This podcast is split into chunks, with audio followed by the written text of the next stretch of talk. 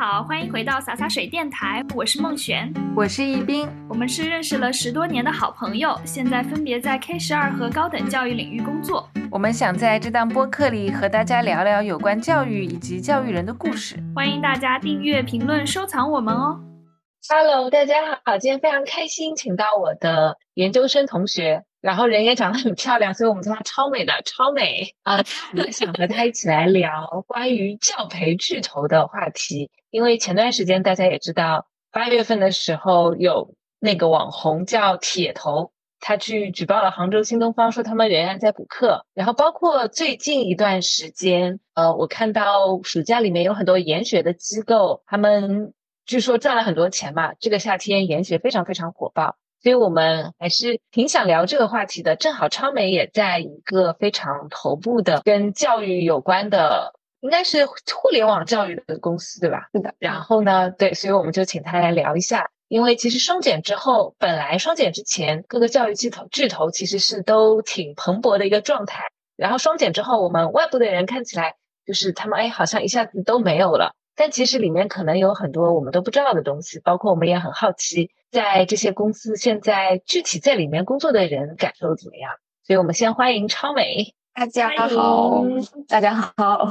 呃，我是目前在某教在线教育公司任职，然后这个公司它旗下有很多款在线教育产品，目的就是为用户提供比较智能、便捷的在线学习体验。然后我目前负责的业务就是英语内容的研发，其实就是英语教研。嗯嗯。啊，我好喜欢我们说我们。今天邀请某家公司，然后你说我在某家公司，就感觉很隐秘的感觉。而且我们其实和超美约这个时间也是约了有两周，可见其实现在你们公司内部还是非常的忙碌，不像大家觉得好像这类型的公司都神隐一般的没有在做事情。对，今天我们也是很想知道，就是你们现在到底在忙什么，在往什么方向去发展？可以，可以，其实这个也是。和双减这个政策有很大的原因吧，就是我目前这个非常忙碌的状态，我们之后可以慢慢聊。超美，介绍一下自己的教育背景什么的吧。啊，好呀，我本科是毕业于北京师范大学教育学部，研究生是啊就读于哥伦比亚大学国际教育发展专业，与冰冰是硕士研究生同学，然后现在是还是从事教育行业，所以就是从这个大学到工作是一脉相承的，一直在教育这个领域。对的，就很正宗的，很正统。那超美，你回国找工作的时候，因为我知道你没换过公司嘛，你是怎么想到去到那家公司的？我其实是有换过一次。我其实第一家公司是在好未来，好未来，呃，它的定位是教育科技公司，但它旗下也有很多事业部。然后我去的那个是吏部英语啊。对，然后第一步英语它是一个，其实是一个线下的英语培训机构。其实我当时在美国的时候就面试了，就是我们临毕业的时候是面试了好未来，然后定下的这个工作机会。不过当时他的岗位是叫好未来的，当时有一个很火的岗位是管培生。对，然后我我在美国其实就确定了这个机会，回国以后其实相当于七月份立马就入职了。入职之后，其实呃发现不是在好未来的头部，就是本本部工作，而是去到了这个线下的立步英语，也是做英语课程的研发，也是教研。其实当时呃咱们刚毕业的那个阶段，二零一八年正是教育比较火的这么一个时期，然后对家长那个。还有孩子线下学习英语的热情也非常的高涨，嗯，然后我是在一九年的十月份来到了目前的这家公司，它其实是一个互联网公司。我感觉其实，在一九年的下半年开始，周围的同事就陆续开始离职了。呃，我不知道当时这个有没有什么相关的政策，但是当时的这个线下教育机构，它就已经开始走下坡路了，也就是一九年的时候就开始，然后最直观的。感受就是，其实到目前为止，这个立步英语其实已经不在了，不知道是转型了，做了其他的内容，还是可能就和好未来应该是有一个叫摩比，可能是与这个合并去做这个内容。嗯，所以就是在一九年趁着这个机会，就是来到了互联网，但是没想到啊，二零年、二零年又经历了一次比较大的动荡。对，就是我想到我们回国的时候，一八年的时候嘛，那个时候我其实，在券商实习了一段时间。然后我做了一篇很大很大的关于中国教育的报告，那里面有很大一个篇幅就是讲教培机构嘛。我记得当时好未来的市值是很高的，对吧？是的，好未来其实它已经上线了，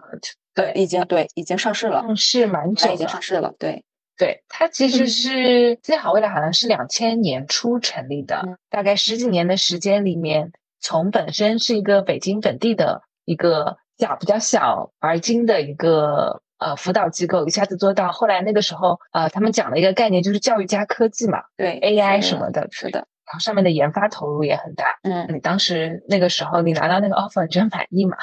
那个工资？其实咱们当时有很多同学都有在谈好未来。嗯嗯嗯，然后没有其实互相说这个多少钱是这个倒没有，因为我发现每个人可能面的岗位不太一样，就是像我可能面的是教育方向。嗯，可能与一线的教育比较直接的挂钩，不管是你去教课，还是后面做不教课做内容研发，有的同学他可能就是偏运营或者销售或者产品经理。嗯。嗯，但是产品经理可能就是他的本部在本部工作。对，我记得我当时回来找工作的时候，很多教育公司或者说。留学中介公司，他们都会标榜自己是互联网科技公司，就是它的这个名字都是不太一样，你会感觉充满着高科技的，就那一波潮流是非常非常猛的。对，就如果只是一个说辅导班，你就感觉土土的；然后如果加互联网和科技，你就会觉得，嗯，而且加了这个的，好像。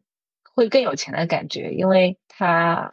可讲的故事比较多，在资本市场比较容易受追捧。嗯，对。当时是觉得为什么没有选择学校？可能是觉得呃，在一个私立的公司，可能嗯，可发挥的空间和余地比较大。嗯，在学校它的教学的课程可能都都规定好了，呃，你可以控制的可能就是你的教学逻辑以及课程的展示。对。但是在这个对在公司的话，你可能。有一个自己的想法，你可以是自己去给它发展起来，然后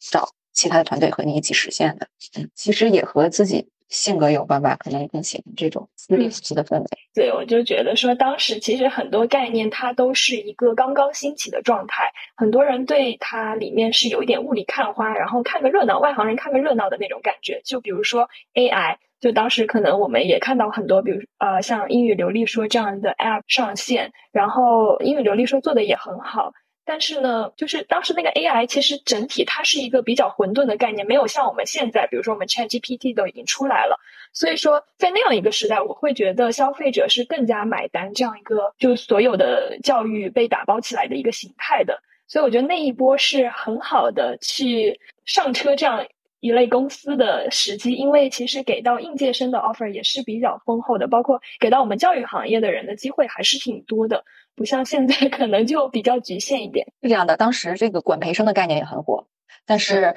就像刚才你说的那样，我觉得他有这个概念，但他其实自己公司内部也没有一个比较完整的培养机制，就是给你一个比较明确明朗的上升路线，就是你之后应该要怎么做。他只是以这个噱头还有岗位的名称把你给招进来了。其实我离职也有这么一部分原因，就是我觉得我进去以后好像呃做的工作内容过于琐碎，并不是我想要的那种工作内容。就是你想象的是什么样的？我想象的可能就是真的是自己在设计课程，然后这个课程真的是小孩子上了以后是有比较正向的反馈，但其实可能一直在做一些实际上的工作是一种辅助性的工作，就是可能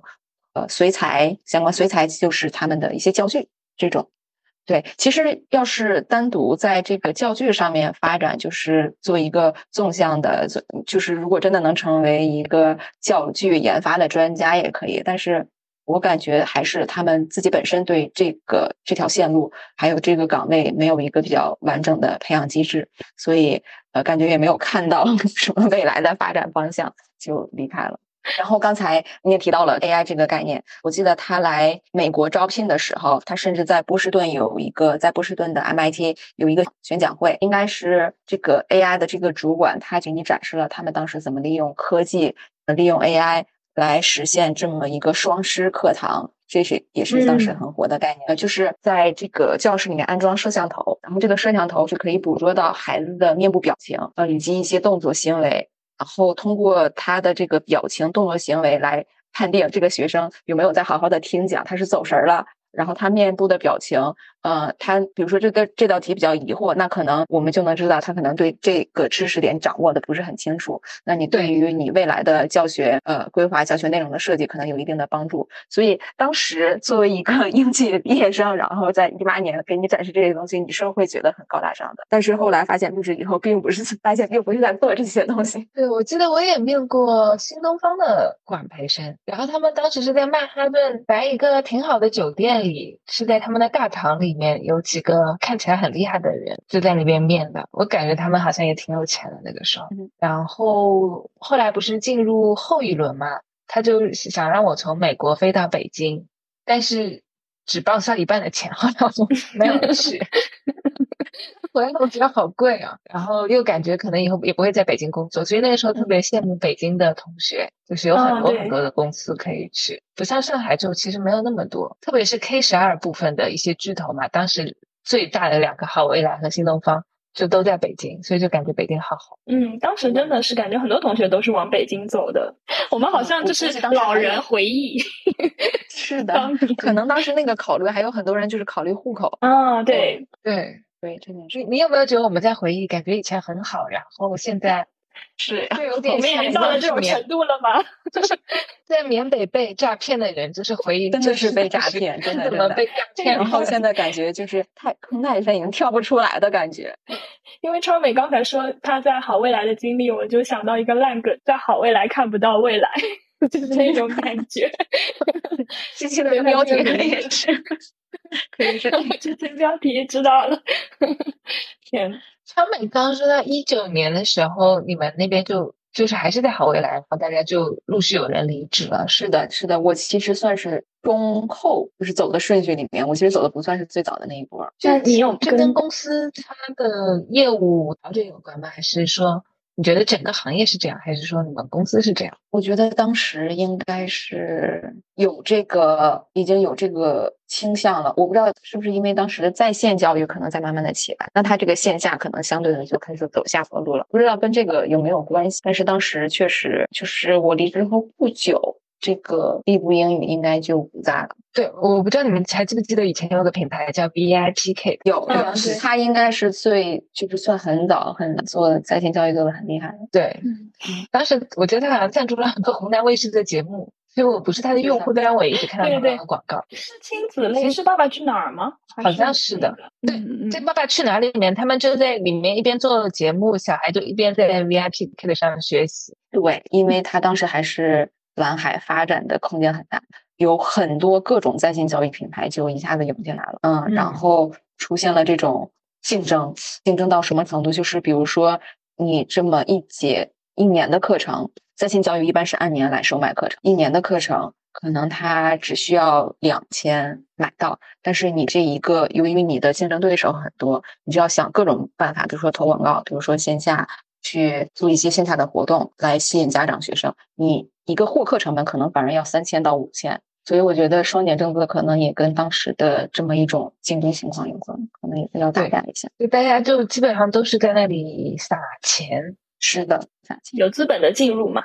就可以对更加肆无忌惮的去破坏原有的市场规则。而且就像你说的，线上教育可能在猛烈进攻的同时，就是大家的目光会被吸引过去。然后随之而来，疫情又给了线下教育一个重击。对我感觉这一切都好像不知道是什么命运的安排，还是什么。我们教育行业在这一段时间里面经历一个超级大洗牌，所以这次新东方的这个新闻。就我们也可以说一下这个新闻吧，因为有可能有一些人他没有去做特别的关注。有一个网红叫做铁头，他专门是去做这些打假的事情。然后呢，可能是为了流量，也可能是自己心里对补课这种事情不是很满意，所以他就去杭州的一个新东方线下的机构去举报他们补课，补的是中小学的那种学科课程嘛。就受到了很多人的关注。那么有一部分人在疯狂的批评他，就说你为什么要这个样子？其实家长和学生都是很想补课的。我觉得其实当中肯定是有人就没有做声的，因为其实我们知道，在双减之后补课这件事情，它就不是就是说国家不认可这样子。其实双减政策也是有规定的，并不是说年龄禁止不允许这种行为。我觉得它最主要的学科培训机构。一律不得上市融资，严禁资本化运作。你自负盈亏，不可以再融资，再从外面拿钱。呃，你自己你有能力把课卖出去，那你自己有盈利，那这是你自己的事儿。然后对于时间上的要求，就是不得占用国家法定节假日、休息日以及寒暑假。组织学科类培训，这里学科类培训和素质类培训非学科类还不是一回事儿。对，稍微插一句，我就记得好像这条新闻出来之后，有家长晒自己孩子一周的这种补课的课表，就原来小朋友周一到周五可以休息的，那周末不可以补课了之后，他们周一到周五晚上都要上课，上到很晚，就变成了你一下课就去补课。对，所以我感觉就是双减，真的有的时候不太好评价这个政策 最终的结果是怎样的。还有就是线上培训，我们刚才说的可能是线下培训，嗯，线上培训就是要注重保护视力，课时不得超过三十分钟，然后课程间隔不得少于十分钟，嗯，最晚的结束时间不能超过晚九点。然后对于现有的这个学科类培训机构。是重新审核登记，解决过多过烂的问题。你所有的机构，它不再会审批新的了。比如说，我新成立一个培训机构，它不会审批给你通过，但是你现有的，它会再去做一个筛选，符合要求的给你一个挂个牌儿，然后不符合的还是取缔。你有这个资质，你就可以从事学科类培训，但是。严禁提供，比如说，他也有一些要求，严禁严禁提供境外教育课程，然后就是 对统一登记为非盈利性的机构，对，大概就是这样。所以，类似于像你们公司的话，我们知道线上的这样子互联网教育公司，是不是其实在这个当中回旋的余地是还是比较大的？因为你们在线下其实铺开会比较少。对，是这样的。其实对于我的工作内容，我发现没有什么改变。因为之前我在的这个事业部，它的课程本身时间就很短，不会超过三十分钟，而且一直就是嗯周一到到周五的内容。所以我个人感受是，对于原有的工作内容没有什么特别大的改变，但是公司会主动的寻求一些新的发展方向。比如说，在硬件和图书上面，可能现在在做一些尝试。原来可能就是专注在在线教育内容上，现在可能会有花费一些精力在这个硬件、学习机、思维机，还有一些是在图书，嗯，这方面。对，好多像好未来他们也是，哦，不是好未来，是那个叫什么字节跳动，他们不是有个大力教育嘛？对，也在做硬件。我记得以前有个什么大力教育的台灯，就是你可以这台灯不仅可以给你照明，你还可以问他题目什么的。对，现在好像其实卖的就不太好，这是一个未来的方向。对，好多都是做硬件，包括好未来，他们也在给一些学校，然后不同就是一些区域的学校做一些硬件的服务商。是的，是的，我觉得就是我们公司也是有这方面，可能没有台灯，但是像你说的，给学校提供一些服务弊端的一些服务。我觉得也是有的，包括硬件虽然没有台灯，但是有其他的，比如说思维机、学习机，所以我感觉大家的整体方向是一致的，就是看谁能够把产品做得最好，能够提高用户粘性，可能是呃要把握住的这么一个东西。那我在想，既然线下的机构他们已经受到了重创，是不是线上教育会因此而获益呢？因为其实你们。会有很多的方向去走嘛，包括有些课程是不是同学他，比如说可以利用空闲的时间就去上你们的课程了？你有没有发现一些比较有益的转变？对于你们来说，其实并没有。我刚说，可能教育内工作内容上，你的研发方向可能没有太大的变化，但是它。最直接的体现就是你的工作量是直线上升，就是因为他裁了很多人。但是对，因为但是又由于这个公司它要自负盈亏了嘛，它的成本它要严格的控制成本，所以它可能不会再招新的老师来新的员工。所以即使他要探索多个方向，他可能还是原来的那几个人 一直在做呃一直在探索大量的工作。是的，所以就是呃现在。工作非常的饱和。那你现在大概几点上班？几点下班？我其实还是十点，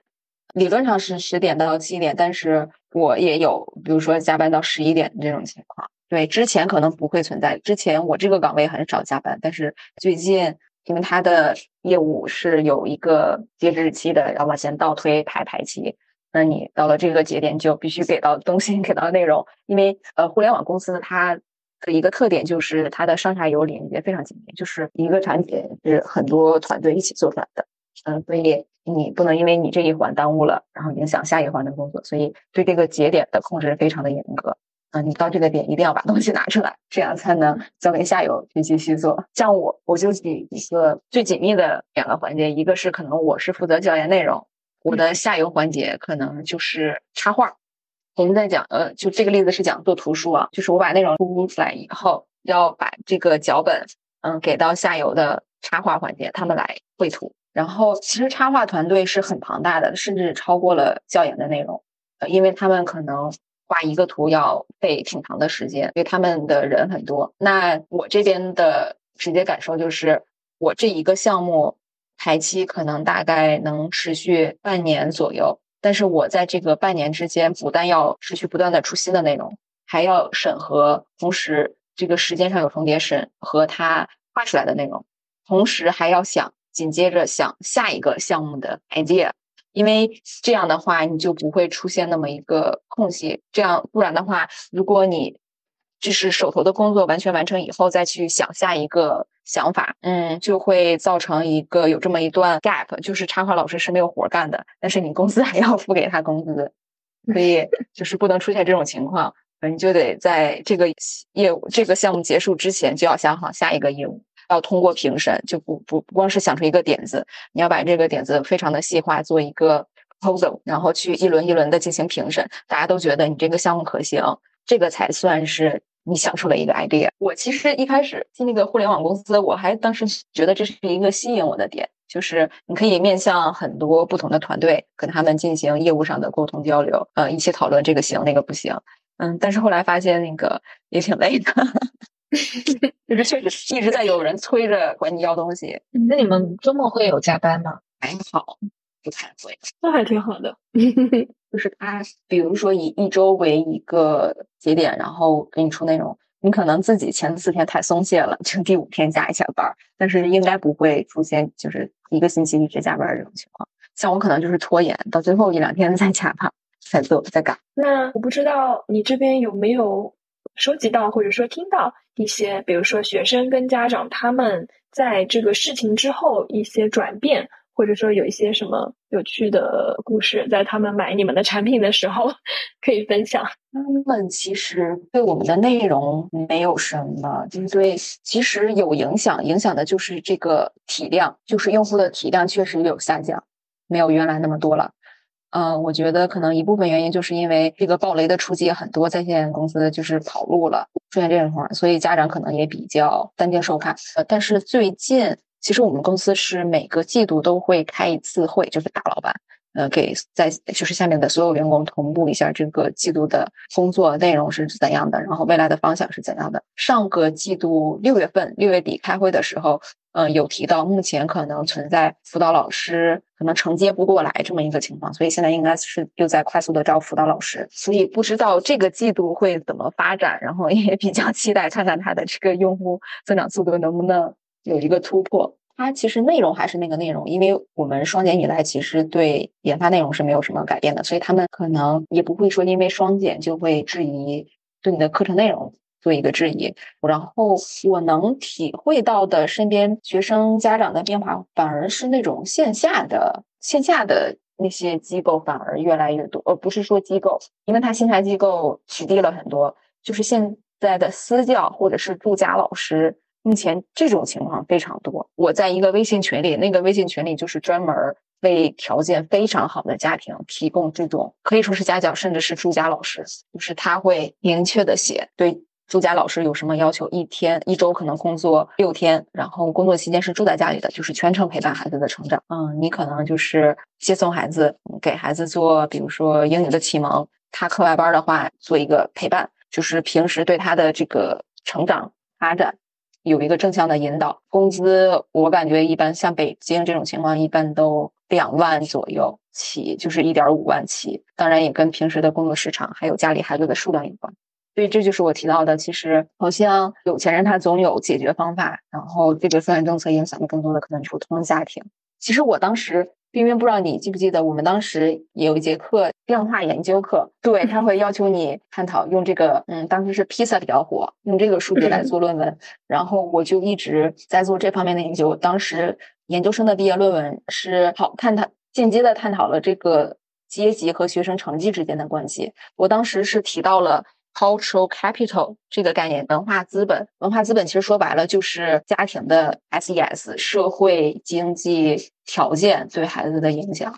然后我感觉，首先它是确实有显著的影响的，但是并不是说就是有钱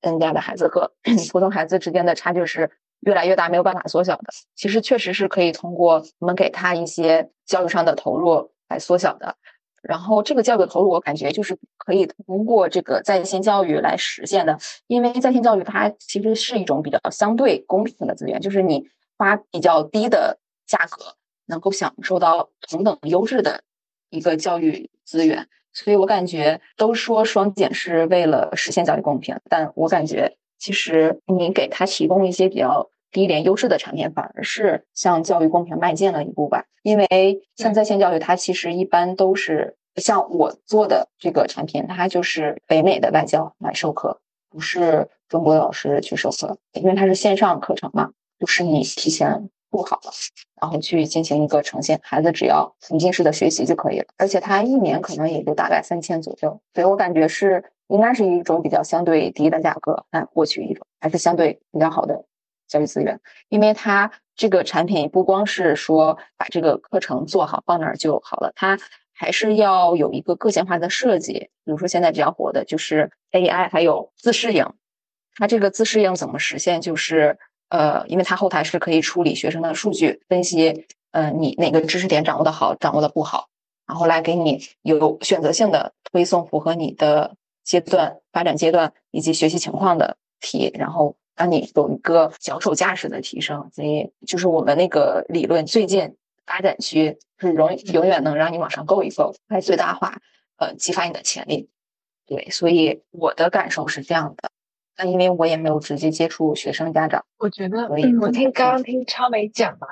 然后我就想到我接触到的一些家长，其实我个人感觉啊，就是特别特别有钱的家长，他们本身就是不会去。让自己的孩子去教育机构的，他们可能更依赖于个人推荐的这种名师，包括市面上，比如说有很多留学的公司，很大的那几那些，他们是不会去的，他们可能都是去那种小的工作室，就他们并不信任打广告出来的东西，可能会更信任就是朋友的推荐，或者是他们这个圈子里的人的推荐，比如说有的小孩会觉得要多读一些什么世世界名著。然后要找很好的文学老师，那他其实跟课课内的东西完全没有关系。那后来比如说找一个，但是价格也是很贵的，可能一个小时好几千，但他们也愿意付，因为这种课实在是太个性化了，就非常非常自己的这种需求，然后完全是跟着老师根据他的情况去定制。那我觉得就双减，它可能影响的其实真的还就是中产的那波人，他可能得花更多的钱去获取他原来可以比较便宜的。得到的一些东西，包括呃，这个本来大家都是可以上去补习班的嘛，现在后来他们就变成那种团购老师，比如说一个小区里面的家长组织起来就团购一个比较好的老师，然后呢，一个家出场地，然后让他们过来补课，这个样子的。我有一个前同事，目前就是这个角色，就是老师被团购的，对，周围都是可能学生家长。搓一个小团儿，对，但它确实成本，还家长那边成本是更高了。嗯，不过很有意思的是，我们就我认识的一个艺术教育机构，就也是非常好的。就我和孟学在那里也学画画，但他们的主要对象还是高中生嘛，呃，主要就是做出国作品集的。那他们就说，他就发现北京和上海的家长特别不一样。北京的家长就是一个机构很好。他就马上推荐给周围的朋友，周围的朋友就马上来，所以他们当时是在北京起家，开的很快，一下子就现金流就为正了。但上海的家长他们就发现哪一家机构好，就藏着不让人家知道。朋友们说：“你这孩子，你们家孩子在哪里学？”他就不告诉别人，所以他们就花了很久的时间，现金流一直都是负的。看来上海好像更卷一些。所以我感觉，怪不得就上海，像我们之前说的教育公司没有那么的多。跟职场这个 风气也是有关系的。我感觉北京人好像那个圈子文化也是更加的根深蒂固的，就是他可能分享就是分享他那一圈子的人，然后他是有那个准入门槛的。那么就这个东西，可能就是他把这个教呃机构推给了圈子里的人，那么当时那一圈的人都去了，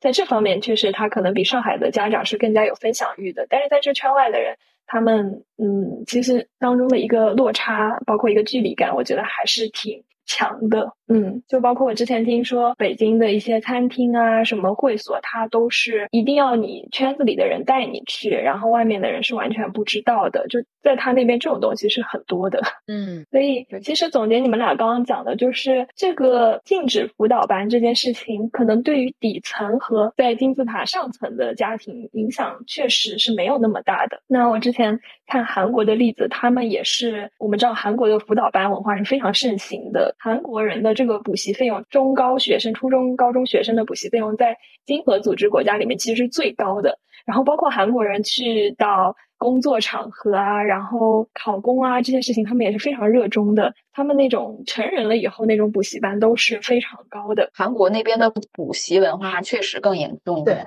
这也是香港他们也有什么补课皇帝什么，所以现在的一些教培公司他就转战海外市场，然后日韩。印度和北美就是主要的阵地。就是之前韩国他们教育部出台一个禁止补课机构，其实他们也做过这样的事情，但是后来人们就是发现，更多的人其实就是像高层人士，他们就可能会把像你们说的老师接到家里来，就是在别墅里面补课，或者说是躲在私家车里面补课，就这种非常私密的空间里面，还是能让。呃，孩子去补课，然后呢，这种行为就引起了平民的平民家长的不满，然后他们的呼声越来越高。结果之后，韩国的教育局他们就没有办法再去呃实行这个政策，所以他们现在的补课文化，相当于是在那个政策失败了之后，然后愈演愈烈，就非常非常的夸张。大家就是什么从早到晚学习，包括他们学习完了以后还要去健身房，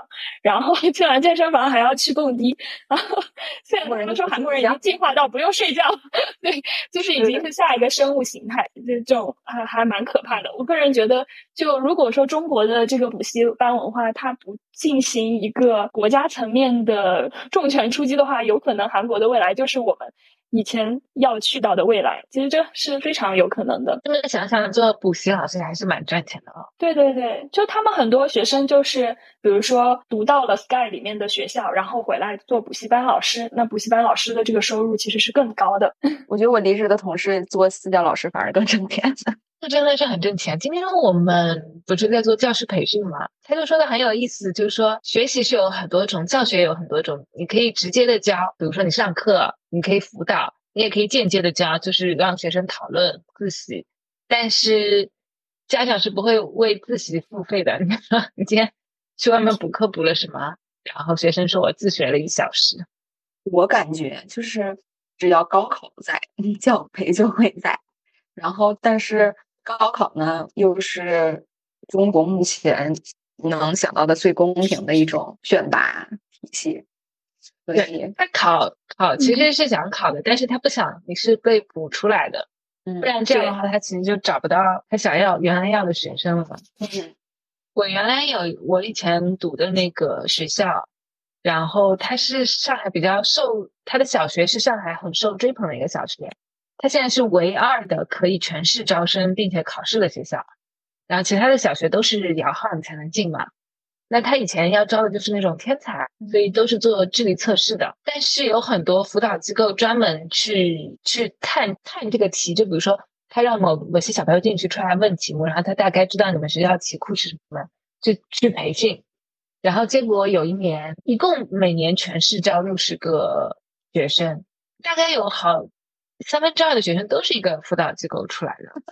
然后学校的领导就很不开心，就说要换新的新的这个考试的方式，不然的话，你本来想招的是一些天才儿童，结果招的就都是辅导机构里面出来的，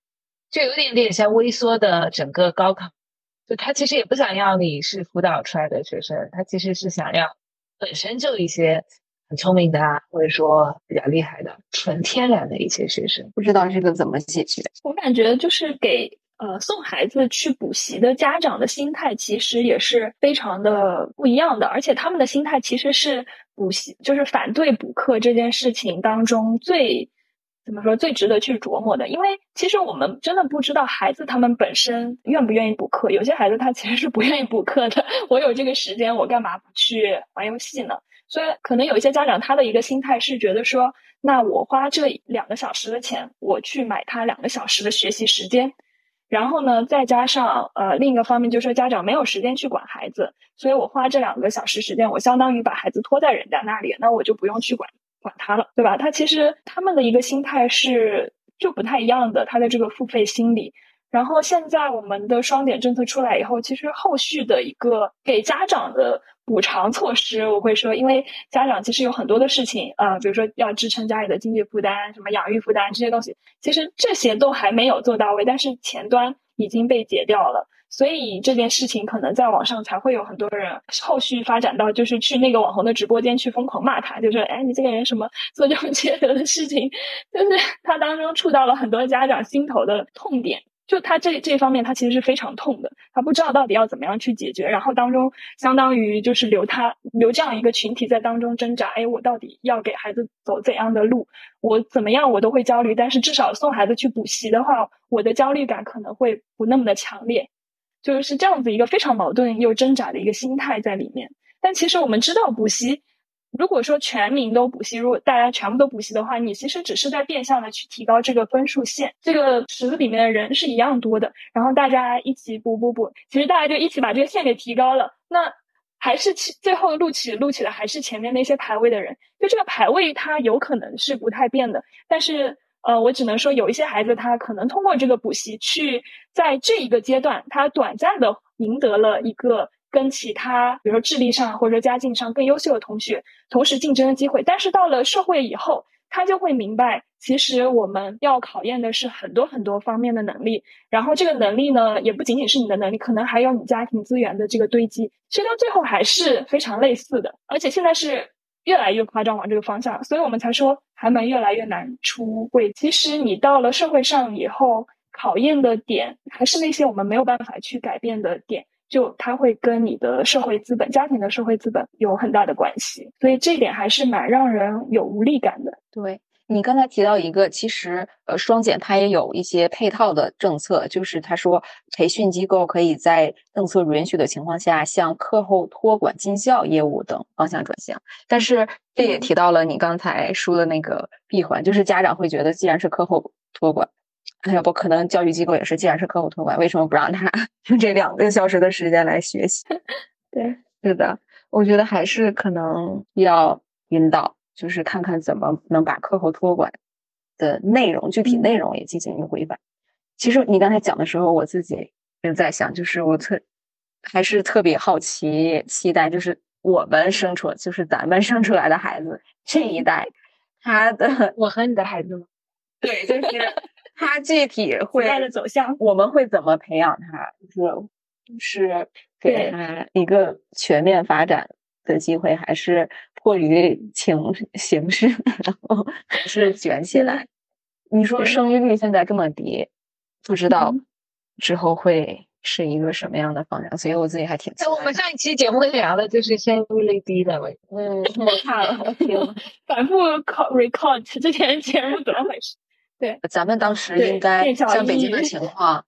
呃，像北京三年级或者是才开始流行，就是说英语启蒙，所以我当时二年级上学学剑桥英语还是挺早的，呃，然后呃，我应该是六年级准备小升初的时候，有在一个中学补习学习奥数，呃，当时讲的是二元一次方一元一次方程，好像二元一次方程 x y，我当时记得我是六年级。怎么学都学不明白，怎么学都学不明白，我觉得好难呀。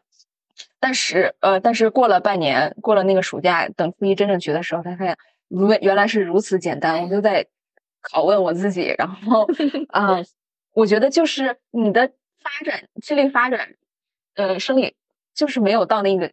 那没有到那个阶段。其实说白了，就是你还没有到了开窍的时候，你是怎么学都是学不明白的。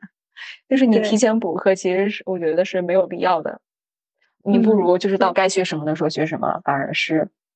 事半功倍。反正以前补课的时候也很喜欢算补课老师的收入啊，而且像以前新东方的老师真的赚了很多，对吧？就其实呃，我我之前做那个研报的时候就有梳理过嘛，国内其实整个教育机构有三波，一波其实是新东方他们出来，当时是以留学起家的，留学业务为核心的。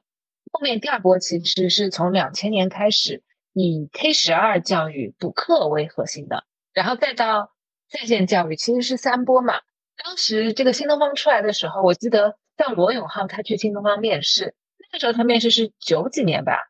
然后新东方打出的广告是什么年薪百万，做在新东方里面做的好的话，然后当然后罗永浩说，当然可能年薪百万都没有。肯定没有，但是五五六十万肯定还是有的。那个时候其实是一个非常高的收入嘛。是，然后包括这两家公司上市之后，他们开始做 K 十二业务之后，你也我也觉得就是在里面工作是很赚钱的呀。我觉得这算是一个教育人的本身有一个财富神话的概念，就包括你你们看现在也是，就是说一个暑假，你可能上课上的课程很大，身体很累，但是能拿。很多的钱，对吧？一线的一线的老师确实是这样，就是你上的课越多，然后钱确实很很赚。包括学而思的老师也是，工资很高。嗯，但是像我这种就是幕后的教研工作，那 其实就是普通的薪资水平。但是那个也是需要体力的。嗯嗯，我记得当时学 GRE 和托福的时候，对那个老师就会自己呃。自曝标榜对自曝自己呃赚多少钱，以此来激励我们好好学习，然后回来继续做 GRE 老师。对，但其实像我呃，因为是在线教育公司，它不存在呃线下的一线的授课老师，所以大家其实都是差不多一致的。我就记得我小时候一直是在新东方补习新概念的，我就每次什么暑假的时候，我就去上一个什么一啊呃不不是一就是什么二三啊什么的。然后一直上到后面，在我的记忆当中，就是当时有一些新东方的名教师，他们是可以成为网红的，就是那种顶流的网红。包括我之前 follow 的一个，在那个时代的顶流网红，他就是从新东方里面出来的，因为呃口条子非常顺，就叫秘密。我不知道你们知不知道？他是新东方老师啊？哎，他是新东方老师，对他之前是新东方老师，然后他口条很顺，就是我觉得是。被新东方的这个课给训练出来，因为每天要上大量的课。然后呢，新东方因为又非常火，有很多很多的学生嘛，那他的那个知名度就是他一旦出来写那个博客，当时还是博客时代哦，就很多很多的追随者。然后慢慢的，他就成为了一个初代的顶流带货网红。就是就他可以从这个教辅机构里面，我们出来这个系列叫那些年我们追过的新东方。对，真的是新东方名师可以成为这样子的存在。包括刚才超美提到的一个提前学习的这个点，我觉得也非常的重要。就是超前教育这件事情，在东亚国家就是被奉为神话一样的存在。就我们一定要赢在起跑线上。我发现我们很多期里面都提到这一点，就是这是大家的一个心中觉得你成功的一个标准。比如说从小的时候就开始一年级的时候学习三年级的课，然后到初中的时候。可能就是后面高一的课都已经上来了，但是我发现很多的研究，它都是说明超前学习可能是在孩子更早的时候吧，比如说零到三岁的时候，有一些比较夸张的家长已经给孩子，比如说学习那种英文啊，或者说一些阅读啊什么的，然后但是研究会说会发现说，其实孩子即使在那个时候他蹦出了一些单词，但是一直到比如说五六岁的时候。他才能够慢慢的去进行阅读，前面的那些学习的东西他都会忘掉。其实这个起跑线是一个薛定谔的起跑线，就你觉得他好像在那边，但其实孩子并没有站在上面。所以这件事情，我感觉是还是家长心里的一个心魔吧。当你看到别人在学的时候，更多的时候我发现是，当你看到别人在学的时候，你不知道自己要怎么样去应对，然后就会盲目的让孩子去学习。这个还是很多家长会采取的一个策略。是的。你说有没有可能通过就是家庭教育？家庭教育指的是针对家长的教育来做出一些改变呢？就是给他们科普 比较科学的儿童的发展轨迹是怎样的？他的嗯生理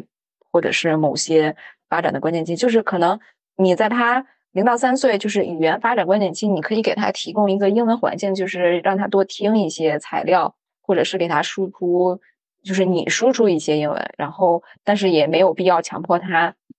呃，来真的就是沟通或者讲单词，呃，因为他毕竟有一个沉默期的存在，呃，这样是不是也可以降低家长的焦虑呢？你觉得可行吗？我个人觉得还是跟。大家对经济的发展预期，然后包括对阶层上升的一个通道的预期是紧紧密相关的。因为只要这个通道它足够的清晰，然后有一些家长他在培养孩子的时候，他就希望能够抓到这个通道，会把这个教育孩子这件事情变成一个更功利化的事情。所以他就没有办法，因为就是就有点像人去 我们去投资做投资去买股票买基金的时候，你看到这个基金在跌的时候，就像你看到自己家的孩子坐在家里玩游戏，然后啥都不学的时候，你能忍住不脱掉它吗？你能忍住不做行动吗？对，感觉所以就是我觉得这个价值投资的情 况已经明朗了，就是他们也会捡起来去补。我觉得答案已经揭晓。很少有人能能定定心心的去做价值投资啊，除非你说你说你看到自己的孩子确实是没有盼头了，然后你才会跟人家说，哎呀，反正就就这个样子，你才可能心态会比较好一点。所以这个也跟投资非常像，很多人就说，因为市场一直在下行，然后我也没有办法做什么事情。所以你跟别人说的时候就说啊，我在做价值投资，对你这个时候可以非常定心的觉得，嗯，我我我这样子说，我可能对自己的内心会更加的安定，或者说我可以欺骗一下自己，确实很能改变哈。我觉得反正关于外语学习这件事情啊，就是小朋友小的时候上补习班不如去双语幼儿园，嗯，因为其实双语幼儿园对，而且它你综合算下来也不会太贵，一个月可能。嗯，当然起步要比公立幼儿园贵很多，公立幼儿园可能就几百块钱，一千块钱不到。像有些呃二级园的话，基本上上海就是八百块钱。那如果你是私立，随随便便一个双语幼儿园都要一万块钱朝上嘛。但是你你赚，如果你后面去补习，效果其实没有双语幼儿园好。我觉得是的，真的是一个很好的选择。一对一的补习，其实之前立步英语它的一对一补习还是很，我觉得。呃，首先，呃，老师就是要全英文的授课，而且他的中教和外教是搭配着一起上课的，就是又有中教老师，然后也会有外教进行面对面的授课。嗯，但是我感觉可能大多数，因为这是在北京嘛，可能其他的二三线城市很难有，呃，就是一发音非常标准的中教老师，二有足够的外教老师，有足够的外教，对，所以确实就是补习班。尤其是双减之后，可能很多外教其实都已经回到自己国家了，就是之前的外教老师。呃，现在双减可能我觉得，因为你单价就是课时费在那儿，我觉得呃功利性可能功利性更强了。他不会很少有外教老师来传班给你进行一个沉外语沉浸式的输入，可能更多的就是一些原来一些呃名校的老师给你讲语法点、讲阅读、讲完形这样。可能我们说的那种，呃，就是冰冰提到的双语幼儿园那种条件，可能双减之后更难实现，就是通过一点点波更难实现了。为什么我们播客每次录到后面，就是大家都感觉有点惨惨的，没有希望了，都是这种感觉。因为我觉得这是一个需要，好像需要几代人努力才能改变的事情，对不对？就是你在这个时代。没有办法去看，可能你只有经历过二十年之后，你才能以上帝视角回头去看这件事情。就像我们现在去看当时高考的重新放开一样，你会发现当时那一批人他们是怎样通过教育去改变自己命运的。然后我们可能二十年后再回来看。我们会发现双减是怎样去改变中国人他们对于不同，就像之前超美讲到的多样化职业选择的一个，嗯，就开启一个新的想法。然后国家是怎样，社会层面是怎样进行运作啊、发展的？就这个东西，就像教育本身一样，它是一个很需要很长时间去做出改变的东西。再包括它跟社会的整体啊、经济发展都密切相关。对，那超美你自己，因为你现在在这边工作嘛。然后包括我刚才听你的言语之间，我觉得你对于在线教育它能做到的事情还是很有信心的，包括你对它是有一个信念在的。那你觉得你对这个行业的未来前景发展是怎样的想法呢？信心其实也不是说是十足的信心，我觉得，嗯，我其实最真实的想法，我觉得也是目前就是在教育行业从业人员的想法，就是可能还是有一份那种园丁的责任感在，就是即使在这个行业一天，那就争取设计出对这个孩子有益的、正向的。呃，有帮助的产品，然后对自己设计的内容负责，也对孩子的成长负责。所以，嗯，我对这个行业的前景其实不看好，因为我已经明确的体会到，就是一个政策它是可以如何 击垮一个行业，就是说变就变，一夜之间。但是，我觉得既然在这个行业做一天，那就做好吧。嗯，我好感动啊！我刚想问你，就是如果说你不做这个行业的话，你会想要去做什么？嗯，我目前的一些做超模就是。前面呃，就是之前的同事，呃，一些比较年轻的有选择出国深造的，那他们可能在读重新读书，呃，在选择就业，对，呃，还有一些是去学校做老师的，嗯，也有去呃出版社相关的，其实这个还是跟教育挂钩的，还有去公众号的，就是做那个外外刊阅读这种，呃，这种还是挂钩的，也有就是自己带班的，就是很赚钱。这种有完全转行的，就是去做产品经理的。哦，所以其实，啊，选择不是很多。我个人感觉选择不是很多。我我觉得你列出来还蛮多的。真的吗？我现在发现，现在最火的反而是留学培训。嗯，就是给国外留学的学生提供教学服务。他们我这边正好有个数据。说，二零二三年五月三十一号 为止，新东方的出国考试准备以及出国咨询业务在第四财季分别同比增加约百分之五十二及百分之六，就是非常夸张。所以 大家对在很努力的生存，然后留学这件事情确实门槛越来越低了。嗯，对，所以呃，延伸而来的就是对国外留学的学生为他们提供一些辅导帮助。这个行业好像最近兴起的很快，因为我之前看新机会的时候，发现有很多这种岗位。嗯，但是我之前在研究生毕业以后，其实我就是直接入职了一家所谓的 教育咨询科技公司，然后其实就是一个留学中介。那他当时也是说自己建立一个很大的数据库，然后利用全球各地不同的导师，然后去给到你一些。内部消息，对吧？然后包括去帮助你呃撰写自己的文书啊、推荐信什么的。我在做的时候，我会发现做留学这件事情，其实会让我觉得自己的价值感非常的低。你你会发现去找留学机构的人，他们可能很多都是自己想要把这个东西全托给别人的，他就不想要去学习。所以，其实你跟他们去，呃，这种付费用户，呃，想要去教育他们，其实是非常难的。然后，在这个整个过程当中，相当于你就是在帮他做一些本来应该他要做，然后并且从中获得成长的事情。就这个东西，我不知道该怎么讲，会会让你觉得自己没有什么特别的价值。嗯，这是我自己的体感。当然，我也遇到过有朋友是非常非常热爱文书 写作这种职位的，然后他也觉得非常非常赚钱，就也有这种乐在其中的人。但但我自己是感觉，嗯，就是 留学这件事情，你你其实很难把它当做一个教育，呃来看。像你现在做的，可能还是更能接近纯粹的教育的东西。对对，可能也和我现在的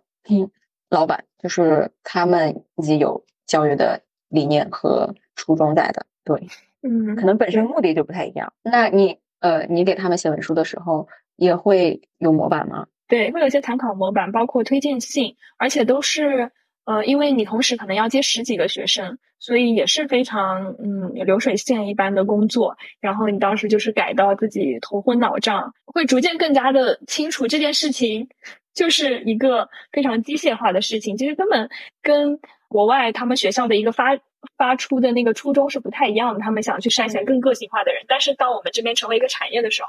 个性化其实在当中就淹没了。即使你想要这个这个机构，它可能本身要去做过个性化，但是只要它的量一旦起来了，你就很难去做。对，所以我觉得跟体量是有很大的关系。这可能也跟一斌之前提到说，那些富有阶级的 人家，他们愿意去找工作室，工作室消费体量小一点，有可能他是真的能够顾及到这一点，对吧？他能够去个性化。一年就带几个学生，但是收费会非常非常的贵。嗯，对对，他本身就比较的但这样的工作也很好。就如果一年就几个学生的话，其实你也没什么工作量，对吧？对对，是这样。我目前工作就是永远都在做新的东西，然后永远都在学习。嗯，其实这样很好。嗯，就你这个项目和下一个项目完全不相关，那你就要从头开始，从市场调研，呃，到后面慢慢的理论研究，呃，教学方法的记录，看看怎么能把这个东西做出来，就是永远。但其实很前期，后面真的开始做内容可能会好一些，但是前期不管是在做 proposal，再到定大纲的时候，教学大纲真的是很痛苦，因为你完全不懂，你就要重新自己，反正还呃还要成为专家，就很难，也也挺有挑战性。然后我们应该就是最后的两个问题，你觉得发展方向这个问题有没有什么想要分享？这个行业未来的发展方向是什么？呃，我呃自己。经历的就是一个是教育硬件，一个是图书，一个是海外。嗯，但是可能每一项都有嗯挑战。就是首先，呃，硬件它就是在做这些个呃在做这个的公司很多。就比如说，呃，作业帮的那个学习笔、学习灯、学习打印机，然后猿辅导也有在做思维机。像那个大力教育，它也是有那个智能学习灯，作业帮有那个。我觉得台灯实在这个东西实在是太傻了，就你不会，然后就问台灯，这就是感觉真的很傻吗？所以 可能所以来不出去。我的上一个项目其实就是和思维机有关，嗯，做这种，它其实是其实也叫 Pad，但它。没有电子屏，它后面会有固定的点位，就是然后你要更新的是那个不同的卡片，这个卡片插进去，呃，就有点像我们小时候那个小霸王游戏机一样，你插不同的卡，它会有不同的交互内容，这些都是它指后面的逻辑背后逻辑，呃，但是它解决了就是没有电子屏，所以对视力不会有影响。然后这个卡片，你这个机器可以一直用，你只要不断的去更新这个卡片就可以了。就是这个卡片可以是一直研发的嘛，嗯，然后这个卡片的当然教学内容也是跟你的大纲有关，所以它的其实硬件它本身就是向配套的内容和增值服务延伸了。配套内容指的就是你。买了这个硬件，因为硬件很贵嘛。买了这个学习机，那你后续的配套的卡片能否一直跟上？能否一直出新的内容？然后一直以及配套的这个增值服务是怎样的？嗯，硬件的方向大概是这样。图书的话，可能就比较分散了。就是像英语的话，就是绘本呀、单词呀、自然拼读呀等等，都是可以成为一个方向，教辅类的。嗯嗯。然后刚查了一下思维，嗯，怎么样？大概有好好，我也想买一个。我觉得挺好的，因为我就看我们就是在家里小外甥他们玩这个，我觉得还挺好的。然后包括我现在之前还看到我姐姐给她孩子就弄一个小贴纸，我不知道你们知道，就一个小贴纸贴在比如说柜子上，然后你一录，你录这个声音在上面，然后他点他用一个特制的笔点那个贴纸，就会说，就是小时候他把贴纸。呃，贴到家里各个地方，然后那小朋友就拿着笔在家里走，然后去认识家里这些物件。我当时就觉得，天呐，墙上挂的，还有那种已经进化到这种拼音机，就是你点，它会给你拼，有很多，其实还挺有意思，还挺好的。嗯嗯，是的。然后我觉得另一个方向，呃，刚才说了硬件图书，呃，另外一个方向就是我们刚刚提到的与 B 端的学校合作，就是为学校提供一些可以是智能的。教育学习平台也可以是一些呃，甚至是可以一些教具产品实物，还有第四个方向其实就是双减政策给到的那个标准答案，逐步向素质教育、职业教育、课后托管、进校业务等方向转型。咱们这期节目就是非常的谨遵 政策的指导。主打一个 正规听话，很直白，也很听话。那超美，你作为行业内的人，你会对想要进入这个行业的同学有怎么样的一些建议啊，或者说想说的话？